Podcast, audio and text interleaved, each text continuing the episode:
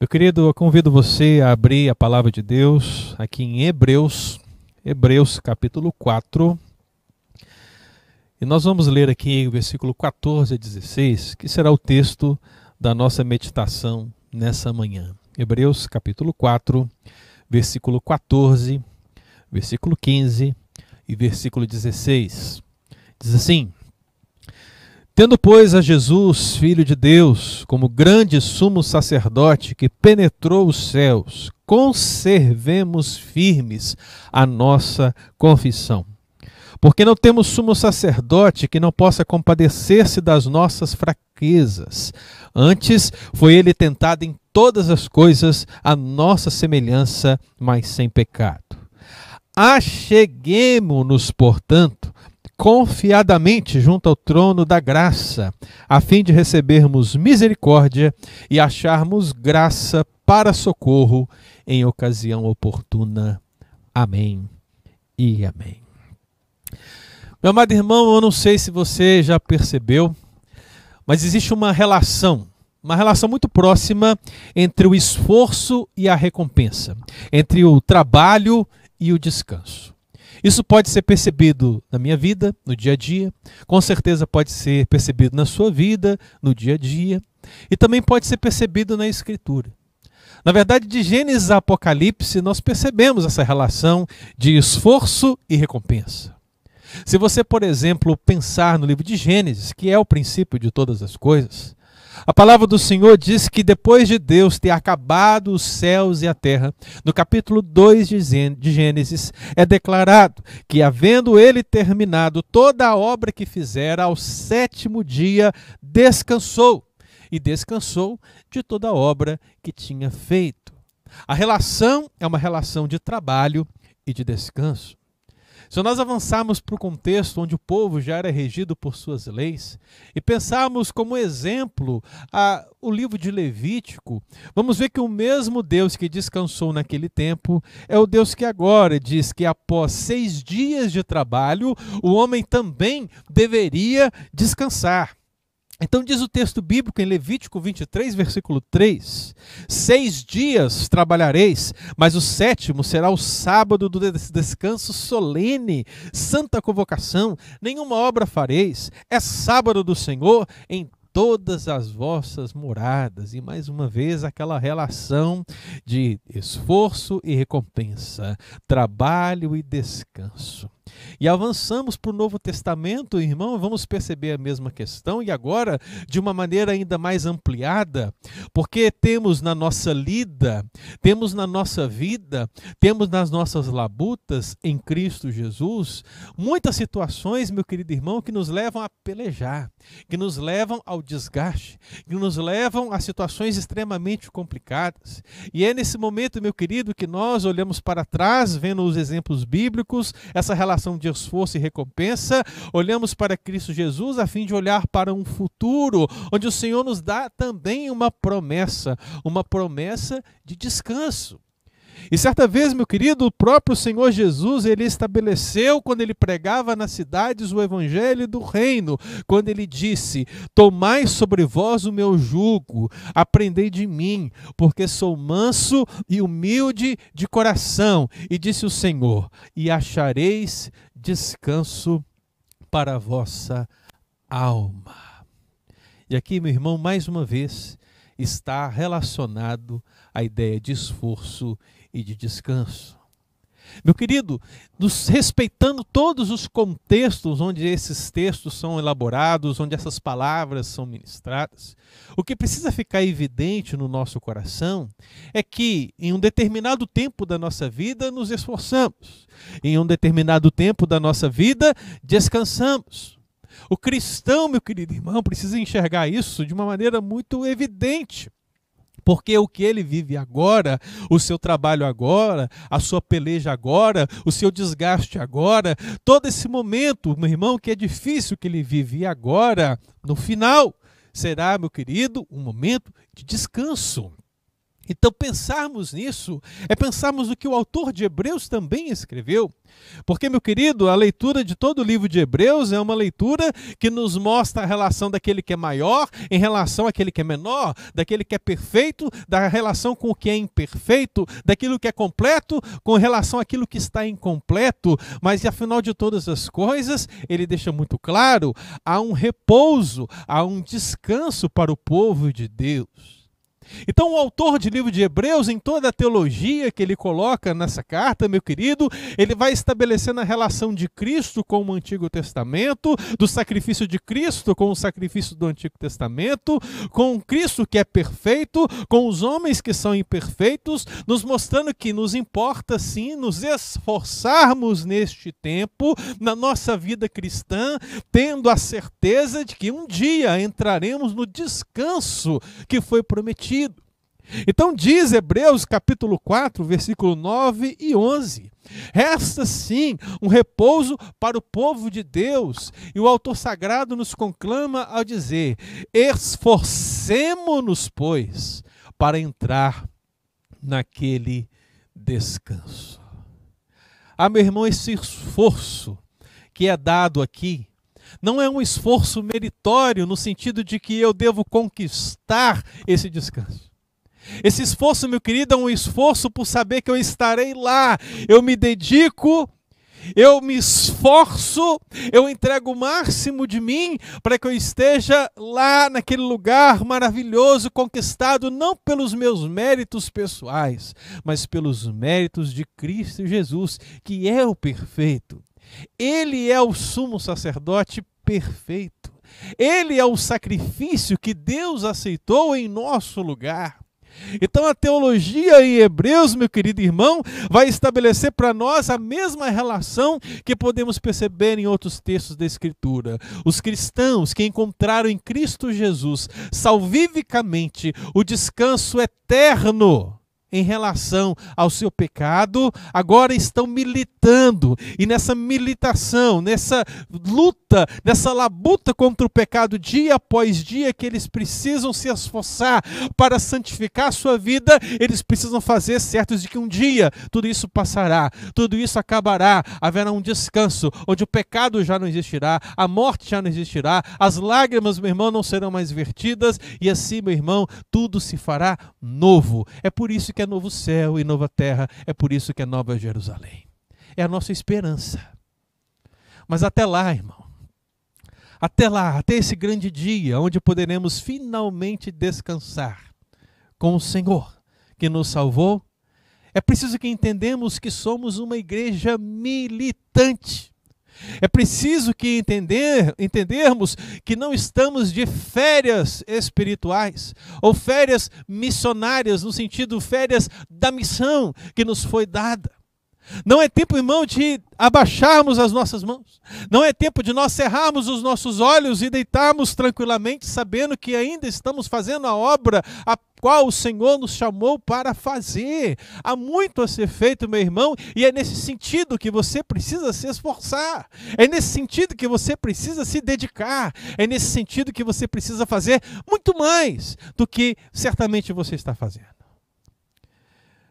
Eu me lembro, meu querido irmão, nesse texto, ao lê-lo, que Deus ele pode ministrar ao meu e ao seu coração a qualidade desse esforço, o meio desse esforço, o método desse esforço, para que não nos dediquemos erradamente. É preciso que nós olhemos para a Escritura a fim de entender o que Deus quer de nós, no sentido de esforçarmos pela igreja e pelo reino do Senhor. E se você olhar para o texto bíblico no versículo 14, a palavra é muito clara ao dizer que uma vez que temos Jesus como Filho de Deus, como o grande sumo sacerdote que penetrou os céus, aí aparece o esforço. Conservemos firmes a nossa confissão. Meu amado, se há um esforço que precisa ser constante na vida de todo cristão, é esse. Se esforce na confissão da sua fé. Diz o texto: conservemos, conservemos firmes a nossa, a nossa confissão. Meu amado irmão, se esforce na confissão da sua fé. O texto diz, meu amado irmão, usa essa expressão conservemos firme para designar algo que precisa estar muito próximo de nós. Conservar firme, meu irmão, é agarrar algo. Conservar firme, meu irmão, é agarrar algo de maneira que ele fique com você para sempre. Essa expressão que o autor sagrado escolhe ao descrever a confissão da sua fé. É algo que precisa estar tão arraigado a você que não importa se você está dentro da igreja ou fora dela, não importa se você está no trabalho ou em casa, não importa, meu irmão, o ambiente que você esteja ou a língua que você está falando, o fato é que ali, meu irmão, isso está inerentemente presente na sua vida, razão pela qual ele usa a palavra confissão. Palavra confissão, meu irmão, é a palavra homologia. Homo de igual, logia, palavra, mesma palavra. Daí vem a ideia de homologar. A questão, meu querido, que o que o texto sagrado está declarando é que a confissão é dizer a mesma coisa que a outra pessoa. E meu irmão, o que eu digo em relação a outra pessoa, que deve ser exatamente a mesma coisa, não é o que o pastor Ângelo está dizendo, não é o que a irmã Maria está dizendo, mas meu irmão, é o que Cristo está falando na sua palavra. A nossa confissão, meu irmão, portanto, a palavra que deve ser repetida por nós, homologada por nós, ser igual na nossa boca é aquela proferida por Jesus.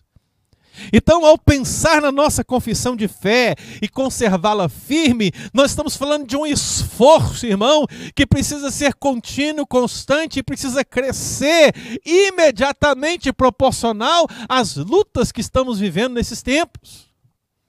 Quantos são os cristãos, meu irmão, que estão negando a sua fé quando deixam de confessá-la?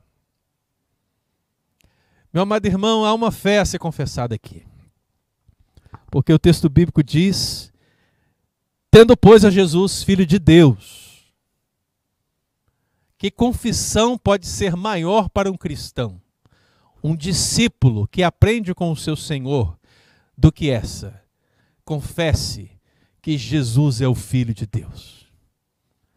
Meu irmão, talvez não há nada maior a ser dito por nós nesse meio.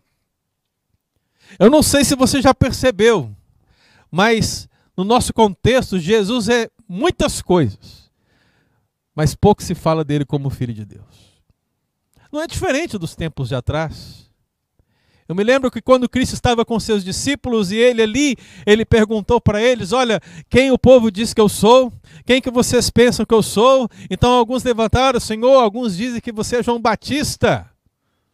Outros dizem que você é Elias, outros dizem que você é Jeremias, ou algum dos profetas. Meu irmão, olha, nada mudou no nosso contexto. Só mudaram os nomes. Algumas pessoas dizem que Jesus é uma, um alien, um alienígena. Alguns dizem que ele era uma boa pessoa que se tornou uma divindade. Alguns dizem que ele é um profeta, uma pessoa a ser seguida, um, alguém iluminado e até mesmo um revolucionário. Olha, Cristo é muitas coisas no nosso contexto também. Agora, na sua boca, no seu coração, na sua vida, ele precisa ser o Filho de Deus. Então, meu irmão, se, se esforce na confissão da sua fé. Se você é cristão de fato e de verdade, deixe claro que Jesus, meu querido, não é alien, Jesus não é revolucionário, ele não é um iluminado, ele não é um homem que se tornou Deus, ele é a segunda pessoa da Trindade, o Filho de Deus, o Salvador Jesus. Esforce-se nessa confissão. Conservemos firmes, diz o texto. Agarre firme essa verdade, confesse e declare. O texto diz, meu irmão, que ele também é o grande sumo sacerdote. Que confissão maravilhosa! Jesus é o Filho de Deus, Jesus é o grande sumo sacerdote. Meu irmão, ele é grande, ele é sumo, porque ele é único. Ninguém é como ele. A sua altura é alta demais para ser comparada com qualquer pessoa. Ele é sacerdote porque ele oferece em nosso lugar. Ele oferece a sua própria vida. Ele é o sacerdote, ele é a oferta, ele é tudo em nosso lugar para que ele possa abrir um novo e vivo caminho. O véu se rasgar de alto a baixo e estabelecer um caminho para Deus, uma ponte para Deus, um livre acesso para Deus. Essa é a nossa confissão de fé. Jesus é o Filho de Deus. Jesus é o grande sumo sacerdote. Aleluia! Ele penetrou os céus e estabeleceu, meu querido irmão, um livre acesso, onde você aí agora na sua casa pode orar, você pode falar com Deus e dizer: Pai, em nome de Jesus, eu apresento a minha oração, eu coloco a minha família, eu coloco o meu filho, minha filha, minha esposa, meu marido, eu coloco essa situação que eu tenho passado, eu peço, Senhor, por cura. Você, meu irmão, pode ter esse livre acesso com o Pai, você não precisa de nenhum intermediário, a não ser, meu querido, o único mediador entre Deus e os homens, Jesus Cristo, homem.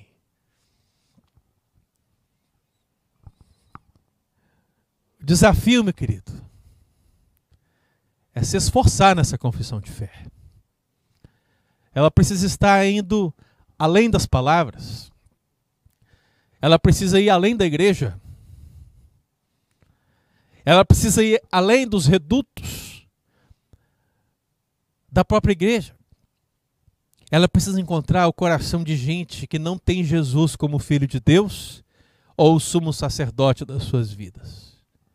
É ali, meu irmão, num ambiente verdadeiramente hostil, onde o diabo reina pela mentira, que nós precisamos apregoar a verdade. Precisamos viver a verdade. Precisamos confessar a verdade e dizer que Jesus, sim, é o Filho de Deus. Então, meu irmão, você quer se esforçar no reino? Eu estou falando aqui de esforços para se descansar em Deus.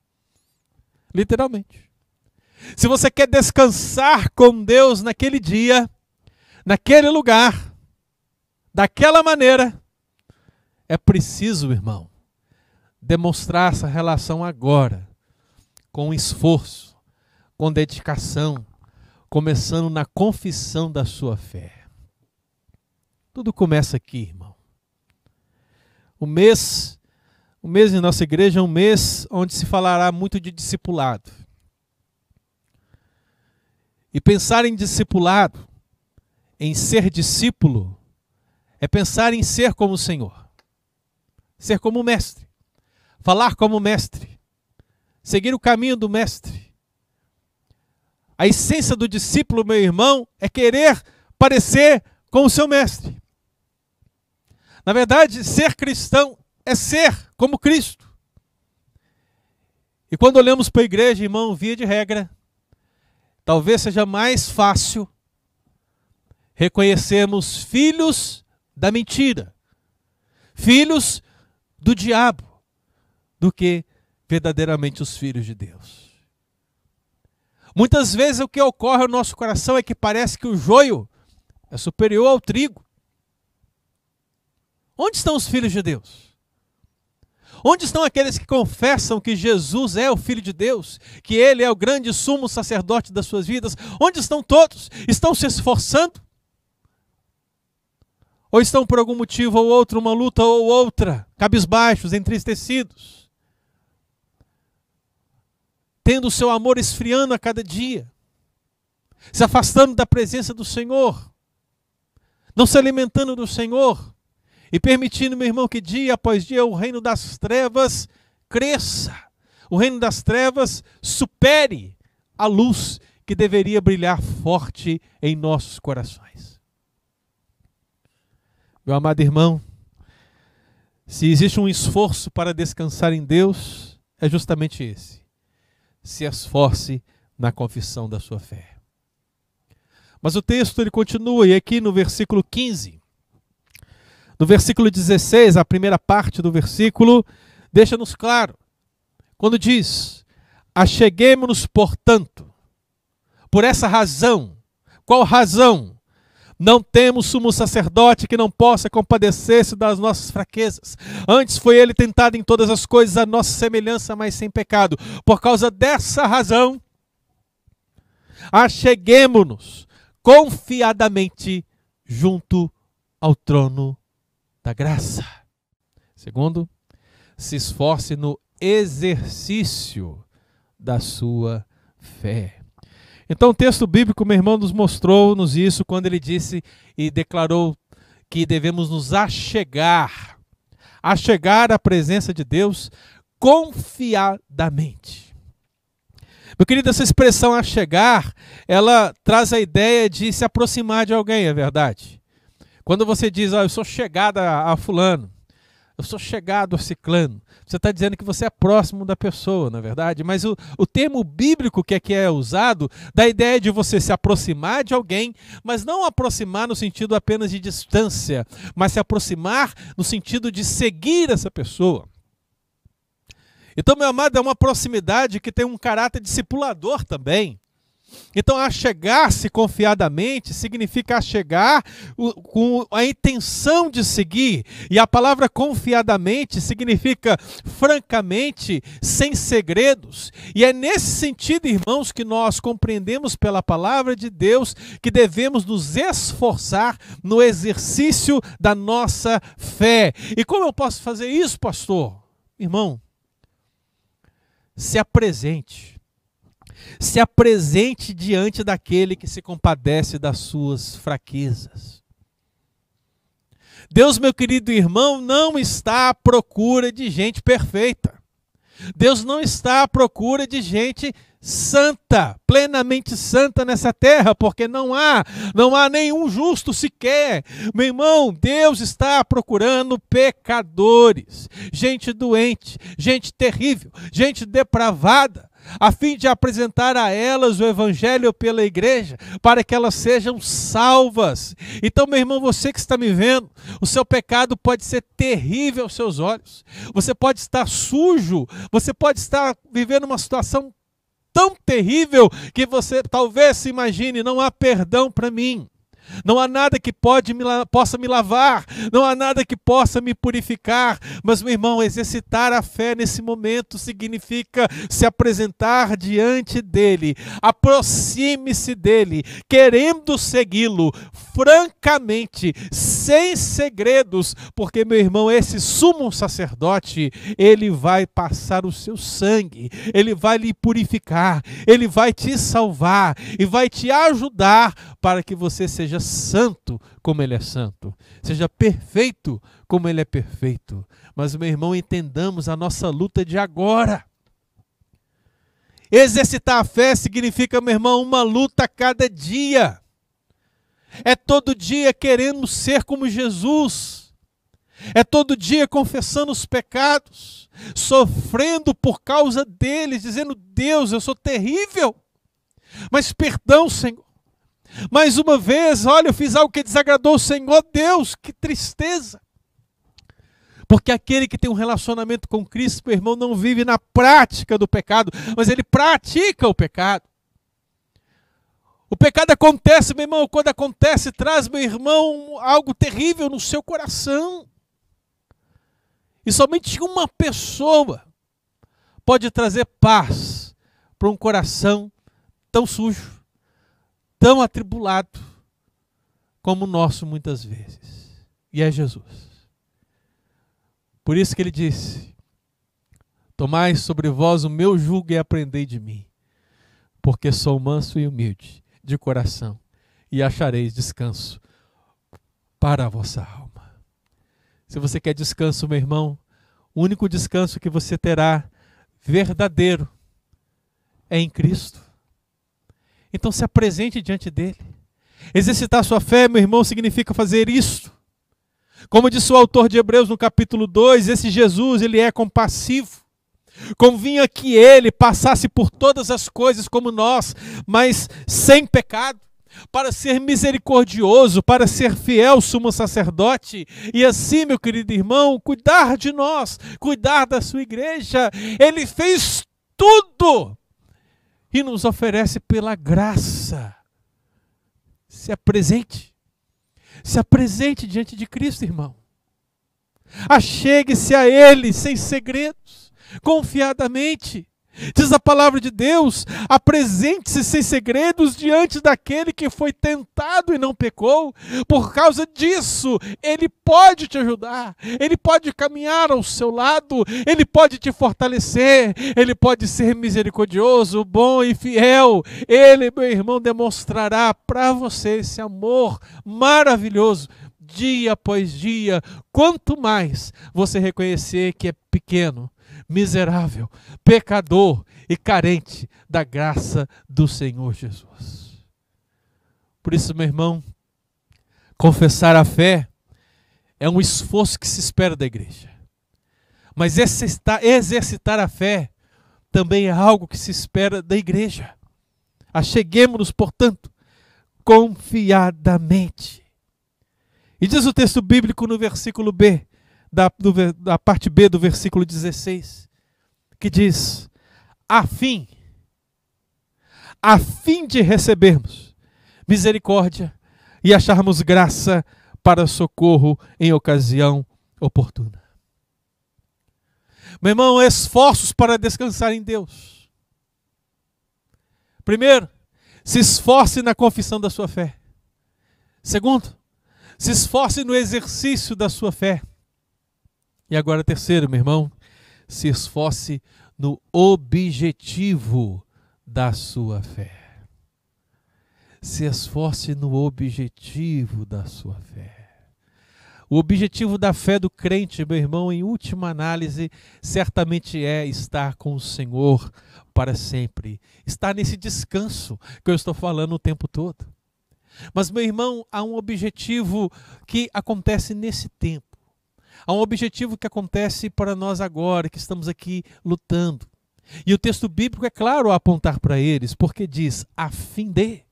Ou seja, você se esforça na confissão da sua fé e se esforça no exercício da sua fé, meu querido, com um propósito. Ele usa a expressão a fim de para designar a finalidade desse exercício, designar o propósito, o objetivo, a causa final dessa confissão. Meu querido, ele coloca a expressão a fim de, a fim de mostrar que há um objetivo na fé que pode ser, meu querido, é, recebido por cada um de nós agora. E qual é esse objetivo? O primeiro objetivo: abençoar o povo de Deus.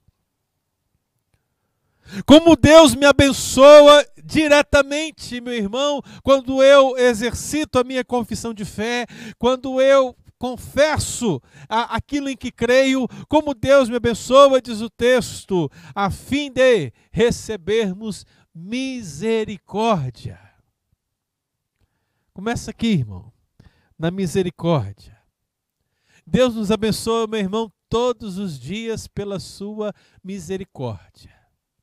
Sabe, meu irmão, você que tem consciência dos seus pecados, você que tem consciência que precisa caminhar debaixo da graça do Senhor para que verdadeiramente possa fazer algo, algo, algo para que realmente possa crescer, crescer na presença do Senhor você vai reconhecer, meu querido irmão, que você merece muitas coisas.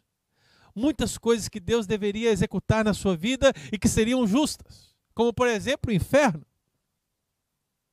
Afinal de contas, o que temos que merecemos? Nada. Mas quando Deus nos dá aquilo que nós merecemos, não nos dá aquilo que nós merecemos, verdadeiramente Ele age com misericórdia. Isso é a misericórdia. E a Bíblia fala que a misericórdia se renova manhã após manhã sobre a nossa vida. Porque é claro, meu irmão, os meus pecados são suficientes para a minha condenação. A cada dia que eu abro os meus olhos, meu irmão, A cada dia que eu acordo e percebo a minha família, o meu trabalho, a minha vida, o meu sustento, a minha igreja, quando começo a perceber todas as ricas e poderosas bênçãos que Deus tem derramado sobre minha vida, o que eu reconheço, meu irmão, é que há um objetivo na minha fé que está sendo experimentado ali e agora. E aí na sua casa você pode experimentar também. É a misericórdia de Deus agindo, é a misericórdia de Deus presente. Você não merece, mas você tem. E por que você tem? Porque Deus é misericordioso. Jesus é misericordioso. E louvado seja o nome do Senhor por isso, irmão. Que maravilha. O texto fala também acharmos graça. Acharmos graça. E meu irmão, a graça parece-nos que caminha ao lado da misericórdia, a fim de demonstrar que, de fato, aquilo que não merecemos também recebemos. O Senhor é bondoso, Ele é misericordioso, Ele é gracioso, e isso, meu irmão, é percebido no objetivo final da nossa fé, seja no descanso eterno, seja no descanso que podemos ter aqui ao lado do Pai. Quando dizemos, Deus, perdão, perdão pelos meus pecados, e Deus vem e nos perdoa. E a paz de Cristo, que excede todo entendimento, meu irmão, enche o nosso coração para que possamos ter comunhão com Ele. Então, meu irmão, esse descanso, seja aqui, seja lá, ele é experimentado pelo cristão que realmente entende o objetivo da sua fé. E diz mais o texto.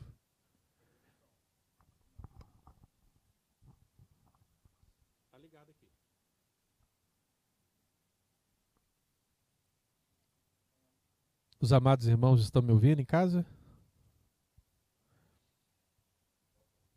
Voltou. Muito bem.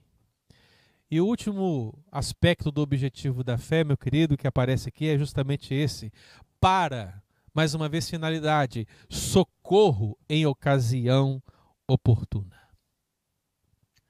Meu irmão, quando pensamos em socorro em ocasião oportuna, estamos pensando nas nossas lutas, estamos pensando nas tentações, estamos pensando, meu irmão, nas tribulações, estamos pensando no deserto, estamos pensando naquilo que você quiser dar o um nome, naquilo que você está experimentando, meu irmão, que de alguma maneira ou de outra é um desafio para a sua fé e para o seu relacionamento em Jesus. Se é um desafio, meu querido irmão, é esse momento que Ele, Jesus, vem para te socorrer. É isso que Ele faz por mim e por você. É isso que a expressão bíblica quer dizer ao declarar socorro bem presente nas horas das tribulações. Meu irmão, Jesus não nos desampara, Jesus não nos abandona, o Espírito Santo não nos desampara, o Espírito Santo não nos desabandona. O Pai, meu querido irmão, ele não nos abandona, o Pai não nos desampara, ele estará para sempre conosco, meu irmão. O Deus Trino estará para sempre conosco até a consumação dos séculos e depois dele. No dia do descanso, no novo céu na nova terra, na nova Jerusalém. Louvado seja o nome do Senhor, meu querido, por essa realidade, por essa certeza, por essa conservação da alma que o Senhor opera em nós por meio do Espírito Santo de Deus. Portanto, meu irmão, se esforce no objetivo da sua fé. Se esforce no exercício da sua fé. Se esforce na confissão da sua fé. Meu amado irmão, se esforce, faça mais, dedique-se mais. Meu querido, eu quero trazer a sua lembrança alguém que se esforçou bastante. Não sei se esforçou para o reino de Deus, mas na sua vida secular se esforçou bastante. Não sei se você já ouviu falar de alguém chamado Ayrton Senna da Silva. Eu sei quem foi. Talvez você que está em casa sabe também quem ele foi. Foi um piloto de Fórmula 1, tricampeão mundial da categoria. E eu imagino que muitos de nós ficamos muito felizes em muitas corridas que ele nos proporcionou, onde ele demonstrava profissionalismo, categoria, algo que era muito além dos pilotos da sua época e nós, ao lado dele, ficávamos felizes com suas vitórias todas as manhãs de domingo. Verdade. Um determinado dia, alguém vendo toda essa reputação, todo, todo esse profissionalismo que ele tinha, perguntou qual era o segredo da sua qualidade na Fórmula 1. E dentre muitas coisas que ele falou, uma das coisas que ele disse foi: no que diz respeito ao empenho, no que diz respeito ao compromisso, no que diz respeito ao esforço, à dedicação, não existe meio termo. Ou você faz uma coisa bem feita, ou não faz. Ou você faz uma coisa bem feita, ou não faz. Interessante. Eu acredito que ele fazia tudo muito bem feito. Agora eu queria que você parasse um minuto e pense. É possível que você aí que esteja em casa, no seu trabalho secular, também se esforce bastante e faça tudo bem feito. Não é verdade? Talvez você que tem uma empresa, ou você que trabalha para uma empresa, se esforce, se dedique, queira fazer o seu melhor, para que você possa receber em troca o aumento do seu salário, aumentar um dólar ou dois no seu dia de trabalho, não é verdade? Na verdade, é isso que se espera. Um patrão vai olhar para o seu empregado e vai querer justamente que ele dê o melhor, e eu espero que o patrão reconheça a labuta do seu empregado e o recompense pelo seu esforço. Então, assim é também no nosso trabalho. O trabalho de Ayrton Senna era pilotar um carro de Fórmula 1, e nesse sentido, ele quis fazer o melhor dele. Na nossa vida secular, meu irmão, tenho certeza, nós queremos fazer o melhor porque precisamos do dinheiro para nos sustentar e precisamos cada vez mais. Queremos mais, então nos esforçamos para que tenhamos mais. Amém. Agora eu queria que você pensasse no seu trabalho no reino de Deus. Eu queria que você pensasse no esforço que você tem no reino de Deus, na sua dedicação, no seu empenho. E responda aí. Responda no seu coração para Deus. Você tem feito o seu melhor? Você tem se esforçado? Porque o que Jesus prometeu, meu irmão, é descanso, verdade? Ele prometeu uma herança incorruptível, é verdade. Ele prometeu uma pátria celestial, é verdade. Mas algo tão maravilhoso, tão sublime, tão excelso, tão maior, não é suficiente para muitos cristãos se esforçarem. Por motivos mesquinhos, deixamos de servir a igreja. Por motivos banais, deixamos de congregar na igreja por motivos levianos. Deixamos de fazer a vontade de Deus nas nossas vidas. E não, meu irmão, não estaremos nos esforçando nesse sentido, não estamos fazendo o nosso melhor. E me preocupa muito, irmãos, imaginar a possibilidade de que para alguém no meio secular ele entenda que ou você faz algo bem feito ou não faz e se dedica em prol disso. E no reino de Deus as pessoas se sintam perfeitamente tranquilas ao não fazer a missão bem, ao não fazer o serviço sagrado dedicado, ao não fazer, meu querido, aquilo que o Senhor chamou para elas fazerem com empenho total do seu coração. Talvez, na expressão bíblica, com todo o seu amor, com todo o seu coração, com toda a sua vida, de toda a sua força, de toda a sua alma, enfim, com tudo que ele tem. Então, meus irmãos, pensar em esforços para descansar em Deus é pensar em algo extremamente relevante para a nossa vida. Porque a igreja parece estar cansada. A igreja muitas vezes parece estar de férias. A igreja muitas vezes parece que não está fazendo o seu trabalho dedicadamente. Por isso, meu irmão, eu encerro essa mensagem lendo Mateus 25, 21. Há uma parábola aqui. E essa parábola, meu irmão, é escatológica.